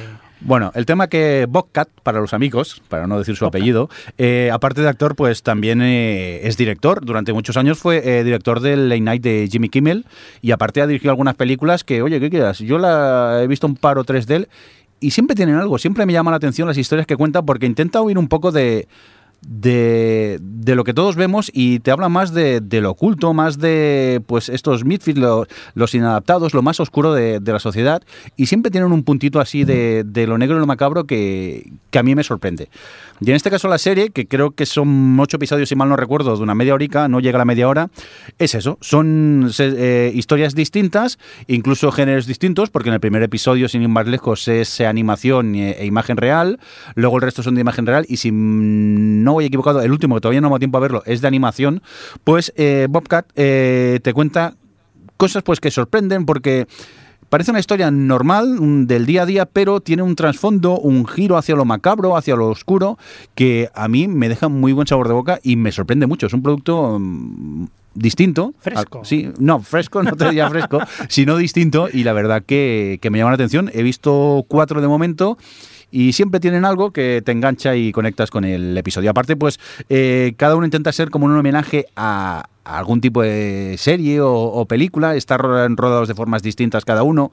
Y me parece un producto muy, muy original. Javi, tú creo que he visto el primero de momento. Yo ¿no? solo he visto el primero, pero sí, ya te aseguro que voy a ver el resto porque el primero que he visto me ha gustado. Y que es como quién engañó a Roger Rabbit cuando esta mezcla entre personajes reales y, y ficticios y tal. Solo que dándole, como tú dices, eh, un toque oscuro, un toque de humor negro que hace que sea más apetecible, que dices, ostras, eh, ¿qué me estás contando? Y, y está bien, es muy divertido. Encima salen actores conocidos en casi todos los episodios, siempre al- algún actor así medio famosillo que, que te llama la atención. Y es un producto distinto y, y que mira... eh, y que son 20 minutos solo. Bueno, no- depende, tampoco- 25 Sí, o sí. media hora, depende, Uh, más uh, o menos. uh, uh. Pero bueno, que no es la hora de Netflix.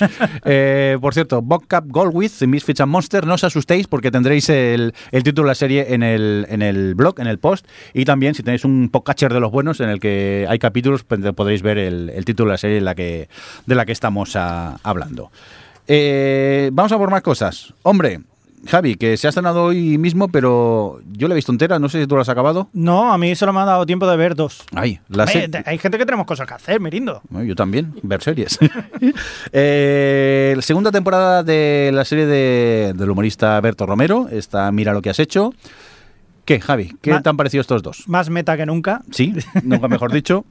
Muy meta porque eh, está en este momento. eh, no sé si os acordáis que acabó la primera temporada teniendo un niño Sí. y que ella eh, queda. Bueno, es Sí, igual. se descubre que está embarazada. Está Sí. embarazada, está embarazada y tal. Y entonces empieza esta segunda precisamente con, eso, con el niño pequeño que ya tiene suficiente, con otro y tal. Y no solo eso, sino que Berto se pone a grabar una serie sobre su vida que se llama Mira lo que has hecho. Sí, que es un poco lo que vimos en la primera temporada, lo está rodando. en- lo está rodando, lo está rodando ahora. Es decir, se está rodando a sí mismo. Entonces llega un, un momento que es bastante meta y es bastante curioso. Vuelve otra vez a tocar temas como bastantes cotidianos, temas de lo que se puede encontrar padres cuando tienen a los hijos y todo este tipo de cosas. Sí, también entra un poco el, el- el- el momento de relación de pareja o de Ah, crisis sí. de pareja por la presión del trabajo, Ah, el tener un niño pequeño, esperar críos. Pero no os asustéis, porque el sentido del humor mm, prevalece ante no, todo. No es un drama. Ya en la primera temporada teníamos algún episodio más dramático. Mm. Aquí se mantiene ese momento dramático, aunque el, el humor siempre está, está Siem- presente. siempre está ahí, tiene cositas muy divertidas. Yo hay cosas que te puede gustar más o menos y puedes decir, "Buah, pues este trozo, pero siempre hay alguna cosita que te vas a reír, eso segurísimo. Yo la he disfrutado mucho, la devoré porque son seis episodios, los ves de, de una sentada si, si, si te descuidas. Y lo importante que el segundo episodio, una parte está rodada en un parque de mi pueblo al lado de casa. Y me ha hecho mucha ilusión reconocerlo. Yo, hay que decir que yo a Alberto Romero lo conocí un día, vino a darnos clase, que yo estaba estudiando una cosa y tal, y vino a darnos clase y era en la época en la que estaba su mujer embarazada y nos contaba precisamente que es que iba de culo porque no le daba tiempo de todas las cosas y tal. Y claro, eso mismo es lo que estás viendo ahora en, en la pantalla como cuenta las cosas que le habían pasado cuando, pues hace unos años, que era justamente cuando vino y pasaba eso. Entonces, a mí me ha hecho mucha gracia eh, ver cómo lo que estaba pasando antes es lo que está reflejando. O sea, que es muy curioso.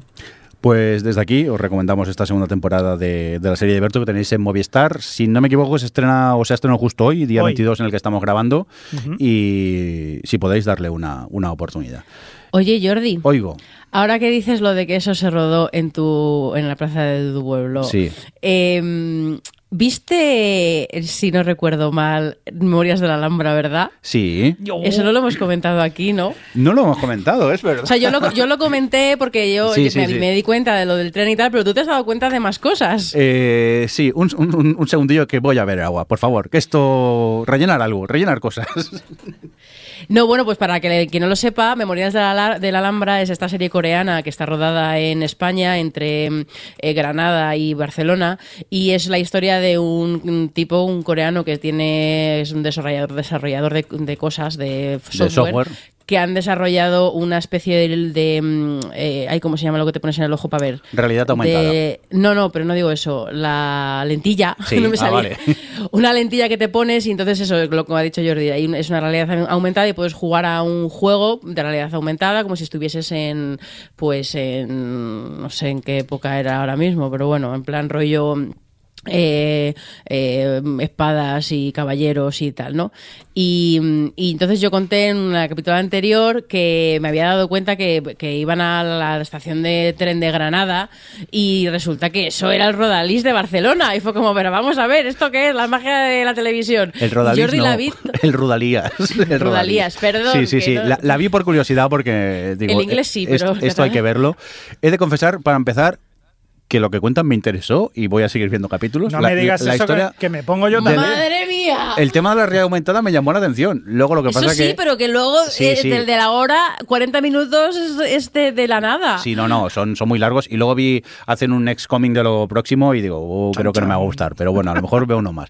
Bueno, el tema es lo que hay muchas escenas, lo del Rudalías, cercanías aquí en Cataluña, supuestamente eh, están eh, en Granada y no, eh, está rodado por aquí, por aquí, por Cataluña. Luego hay momentos en el que el, prota eh, está andando por calles de, Granada, yo diría que es el barrio gótico de, Barcelona, y hay una escena que pasa en el primer episodio donde hay una pelea en una plaza y yo la veía y decía, esta arquitectura, a mí, muy del sur de España, no me parece. Esto me parece más de un país así del este. Y efectivamente estuve investigando y resulta que está grabada en Eslovenia. La, la- escena. Que me acuerdo que, que un día viniste diciendo, anda, he encontrado un cartel que venía no sé qué, Sí. Slovinisca, no claro, sé es que qué. ponía librería, pero... en- ¿A en- ti a qué te suena? Digo, yo qué sé. Digo, ¿de qué idioma te suena esto?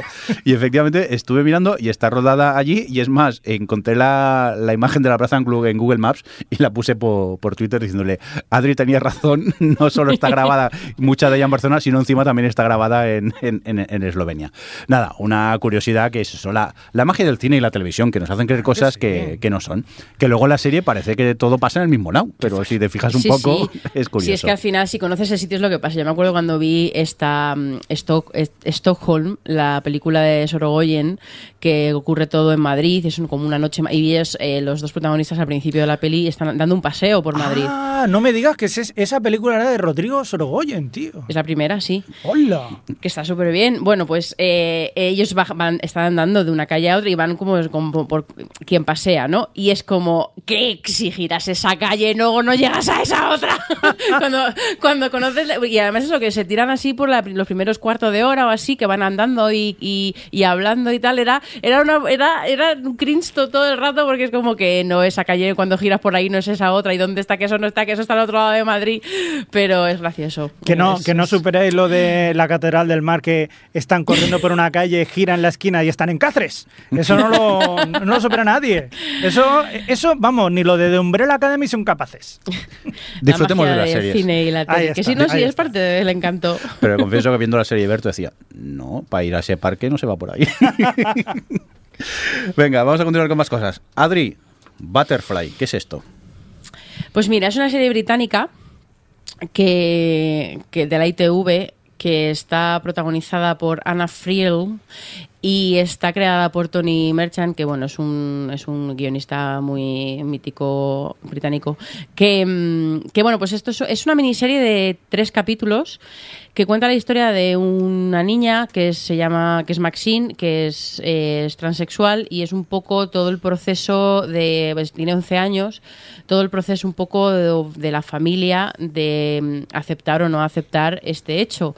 Y bueno, pues el- la serie empieza con ella siendo Max y bueno, pues y diciendo que, que ella quiere ser una, vamos, es una chica y, y tal, y bueno, pues eso tiene, ha tenido consecuencias en el matrimonio de sus padres y en la relación con su padre y bueno, pues mm, empieza ya, pa- pasan cosas. Es todo muy dramático y, es, difícil de ver, pero a mí me ha gustado muchísimo, la recomiendo un montón porque no sé si está mm, en algún sitio para ver, yo es que la he visto en el trabajo, pero eh, espero que en el futuro, porque esta es de finales del año pasado, de, de Navidad o por ahí, la emitieron en ITV, espero que en algún momento de este año la traiga alguna plataforma o algo, porque... mm, o ahora que han estrenado esta de Acorn TV, que es un nuevo streaming que hay en España que son tiene series británicas. De momento no es muy allá, pero bueno, si van cogiendo catálogo, a lo mejor esta quizá pueda, pueda estar.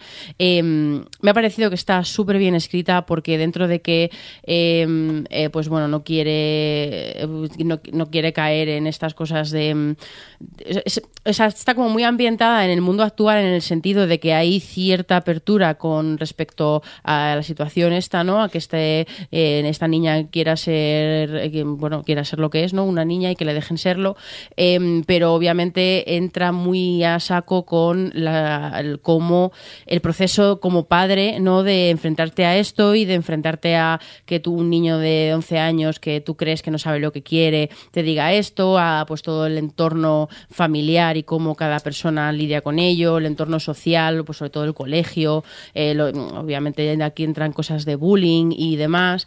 Y. mm, y no sé, me parece que lo maneja súper bien, que, que hay un personaje, creo que el personaje más complicado de todos es el padre, que desde primer momento es- está bastante reacio a perder a su hijo, como él dice, y creo que tiene una evolución muy interesante a lo largo de toda la serie, con muchos altibajos y que me parece que dentro de que es difícil de ver como espectador, eh, me parece que es muy realista y que es una serie muy sincera con, con los sentimientos y con, la, con manejar una situación como esta, ¿no? Que a lo mejor desde fuera, yo, yo por ejemplo, digo, joder, pues yo, mi, ni- mi niña me dijera, yo soy una niña y quiero ser niña, pues decía, pues adelante con la vida. Pero luego cuando llega el momento no es tan sencillo y creo que esta, mm, esta serie lo cuenta muy bien y es en un tema tan, tan, tan, tan complicado como este emocionalmente para todos los implicados. Que también hay, hay una niña, o sea, la, protagonista tiene una hermana mayor que obviamente pues está un poco dejada de lado porque es la, todo este de drama es, es el foco de la familia durante mucho tiempo, entonces ella está como aparte, no sé, como que maneja muy bien todo, son tres capítulos y en algún momento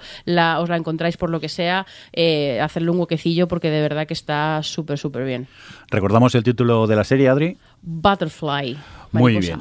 Oye, eh, apunte rápido. He tenido la oportunidad de ver en Amazon de Purge, la purga sería la traducción o algo así, que está es la serie basada en la película del 2013 eh, que aquí en España se llamó La Noche de las Bestias, ¿no, Javi? Sí. Eh, a ver, coge la premisa de esta película, que es que una vez al año, durante 12 horas, eh, no hay ley en Estados Unidos, la gente puede hacer lo que quiera e incluso puede asesinar, que se libran de, de ello. Y bueno, tal y como la peli, porque vi la serie y cuando acabé la serie me puse a ver la peli, que no había visto la peli, sí que es de- que ver- verdad que la peli empieza con esta premisa, pero luego no deja de ser un home invasion de esos de, de toda la vida y, y se queda un poco descafeinada. La serie trata más el, el- el tema este de las 12 horas, porque en sí la serie ocurre durante las 12 horas de esta purga y vemos varios casos de personajes que en un principio parece que no tengan ningún tipo de relación y se acaban relacionando entre ellos. Uy, es un poco de spoiler, ¿eh? Eh, no, porque es que lo ves. Al poco a tiempo lo se ve, sí, se, ve, venir. se le ve venir. Eh, Claro, cuando dices spoilers, no te autocensuras, ¿no? Luego a nosotros nos ponen ahí spoiler, spoiler. ¿Cuánto rencor en este podcast? ¿Cuánto rencor? Es que nos censuras, la gente no lo sabe, pero nos censuras. Me voy, a, me voy a salir del grupo de WhatsApp.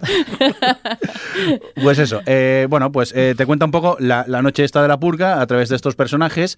Para mí se queda un poco descafeinada porque eh, esta premisa del hecho de que durante 12 horas no haya ley y el ser humano puede hacer lo que quiera, creo que puede ser una manera de contar historias y Sí. sobre todo ver la maldad que tiene el ser humano e- e- en su interior y las locuras que puede llegar a cometer.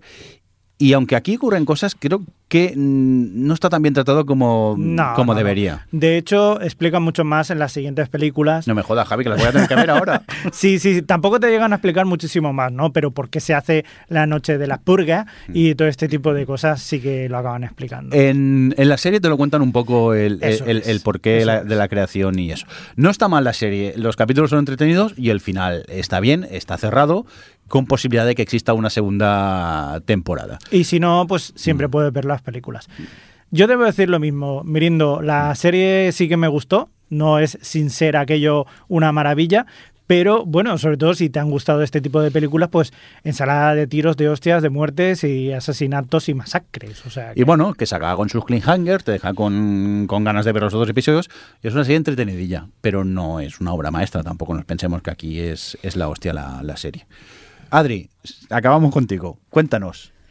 Bueno, yo hubiese sido bien ponerla después de lo de Butterfly para quitar un poco de pesa- pesadez en el ambiente, porque yo solo quería comentar que han estrenado Nailed It México, que yo he hablado aquí de Nailed It, que es este concurso de, mm, de reposteros que no tienen ni idea de hacer repostería, un poco esto de lo que pides por AliExpress y lo que te llega, pero en versión tartas, y les hacen hacer tartas súper complicadas a personas que no saben ni hacer mm, un agua con un canuto en, en- ¿cómo se llama? La cosa hasta que tiene mucho azúcar. Repostería. En el fondant. En el Ah, fondant. así en general. Y, y claro, yo decía, bueno, ya a ver, a ver, porque parte de la gracia de Nailet es que Nicole, la, la presentadora, es muy graciosa, pero es cierto, es bueno, he visto Nailet México, vi el primero para ver qué tal, al final me los he visto todos, bueno, son seis, no son muchos, pero... Está muy bien. Creo que han puesto a Omar Chaparro, que es un, humorista mexicano y la verdad es que es muy divertido también. Y creo que han, aciertan cogiendo a los, a los concursantes. En este caso tienen a varias abuelillas que son lo más. Y en fin, que si os gusta Nail It, mm, América o la que pusieron de Navidad o lo que sea, eh, probar con México porque yo creo que han sabido mantener muy bien la esencia del programa, tanto con las chorradas o el tipo de montaje o los juegos que hacen todo el tiempo con, pues, con el equipo de producción. En fin, que no sé si se lo han llevado la producción toda a donde rueden Nail It y, y para mantener un poco también la edición y todas las cosas porque es, es el formato está calcadísimo. El- se nota que han querido han querido preservarlo muy bien y lo han conseguido. O sea que bueno, en fin. Eh, el México sigue en la, en la línea. Oye, Y- digo yo, sí. ahora que hay Nail It México, si hacen Nail It España, ¿nos presentamos o qué? ¡Yo voy! Tenemos muchos puntos a, a- Yo la verdad que soy un dotado para eso, ¿eh? sí, para, Ah, yo para hacer más las cosas. Buah, buah. A mí se me da como, o sea, lo de cocinar, quiero decir. Yo creo que se Yo te acabará. los churros. se acabará haciendo, no sé. Eh, una cosa me gustaría, ahora que estabais diciendo también lo de Nail It, eh, me he acordado que la, la presentadora del Nail It original, Nicole Mm. Bayer, salió en, en la The Good Place, en un episodio de esta última temporada. Ay, Sí. qué graciosa, por Y, me- favor. y me- y cuando la vi, digo, ¡hala! ¡Qué fuerte! me me gustó mucho, es muy divertido. Me encanta esto de ver series y estar pensando, ¿este actor de qué lo conozco? Sí, Este ¿eh? Que es, que es pausa, Internet Movie Database. Ah, Ya sé quién es, ya puedo seguir viendo el capítulo ya directamente. A mí me encanta ese juego. Que por cierto, ahora Sí. que hablamos de, de estos programas y tal y de, del tema de rodar en sitios, el- ha vuelto la de mm, The Most, eh, The Most Extraordinary, Extraordinary Homes. ¿Mm? En Netflix está la ca- la- el programa de las casas, que a mí me encanta. Es- yo creo que todos los que he visto últimamente, bueno, han puesto varios en Netflix y en Amazon y tal. Es el que más me gusta, eh, porque me gustan mucho los dos presentadores. Y van a casas así como súper súper espectaculares, ya lo hemos comentado aquí alguna vez. Y han puesto una nueva tanda de capítulos. Y en el primero es España, van a España. Y en, la- en el primer capítulo están en Cataluña. Y van a Olot. ¡Ay, qué y- susto! Vienen a mi casa y flipan. A ver si van a poner mi piso de 50 metros cuadrados. Yo, una, una cosa, ahora que estás diciendo esto, el, el- la serie esta o el programa que ha hecho la Maricondo, la de... Esto no lo habéis visto ninguno, ¿no? Yo sí, yo vi el primero. ¿Sí? ¿Y qué tal? Sí, yo vi dos y dije, no es para Un mí. rollo. No es para ¿No? mí. Hostia, yo, No, yo me a- leí el libro y me entró una paranoia que... que tela, ¿eh? Paranoia por. Joder, pues me entraron ganas de tirarlo todo y, y efectivamente empecé a tirar ropa y luego un día me, me puse y digo, hostia, voy a poner... Y no tenía ropa, era Esa fue la frase A ver. de he tirado mis jerseys y es que solo tengo tres ahora o algo Sí, así. sí, sí, Y yo, sí. ¿qué has hecho, Javi? Este no, que me he leído el libro de la Maricondo. Digo, ¿de qué está hablando este? Está muy loca, tío. Que sí, que sí. Está muy loca. Que Eh, luego, luego lo abandoné al decir, tienes que tirar los libros. Digo, no sé, por ahí no paso. O sea, yo desnudo puedo ir, pero, pero sin libros no. O sea, Bueno, eso es una cosa que se ha sacado de contexto porque realmente ella no ha dicho nunca lo de que solo puedes tener 30 libros. Ella ha dicho que generalmente tenemos los libros como tenemos muchas cosas, que es que tú los tienes porque crees que te los vas a volver a leer Ya. te- o porque los que tienes en la estantería acumulando polvo y ella lo que dice es que si sabes que no los vas a volver a leer y solo los tienes por tenerlos en la estantería, que los tires. Que al final lo que ella, lo que ella aboga es porque tienes todo aquello que no te va a hacer feliz. no, no, no, no, no. Pero bueno, eh, al margen de los libros, yo, yo mm, el libro de Maricondo me lo prestaron y me lo leí por encima y tal. Y bueno, pues mm, el libro la verdad es que no me dijo mucho, pero sí que los vídeos de YouTube en los que ella enseña a doblar y a gestionar el espacio me parecen la maravilla de la vida. Me ha cambiado los armarios y mi forma de hacer maletas. Eh, desde que eh, aprendí con Maricondo, mis maletas de ir al festival son muchísimo más óptimas. Pero lo que es el programa, es los capítulos duran muchísimo para lo que están contando. Es como casi una hora Sí. de familias random que tampoco tienen mucho que contar. Y luego, como esta está medio majara y se sienta en el suelo a dar las gracias a la casa, yo lo de hablar con las casas lo llevo regular. Entonces, no es algo que a mí yo conecte con ese rollo, ¿no? De que tienes que coger la prenda y darle las gracias por todo lo que te ha dado. Es como, no le voy a dar las gracias a una camiseta.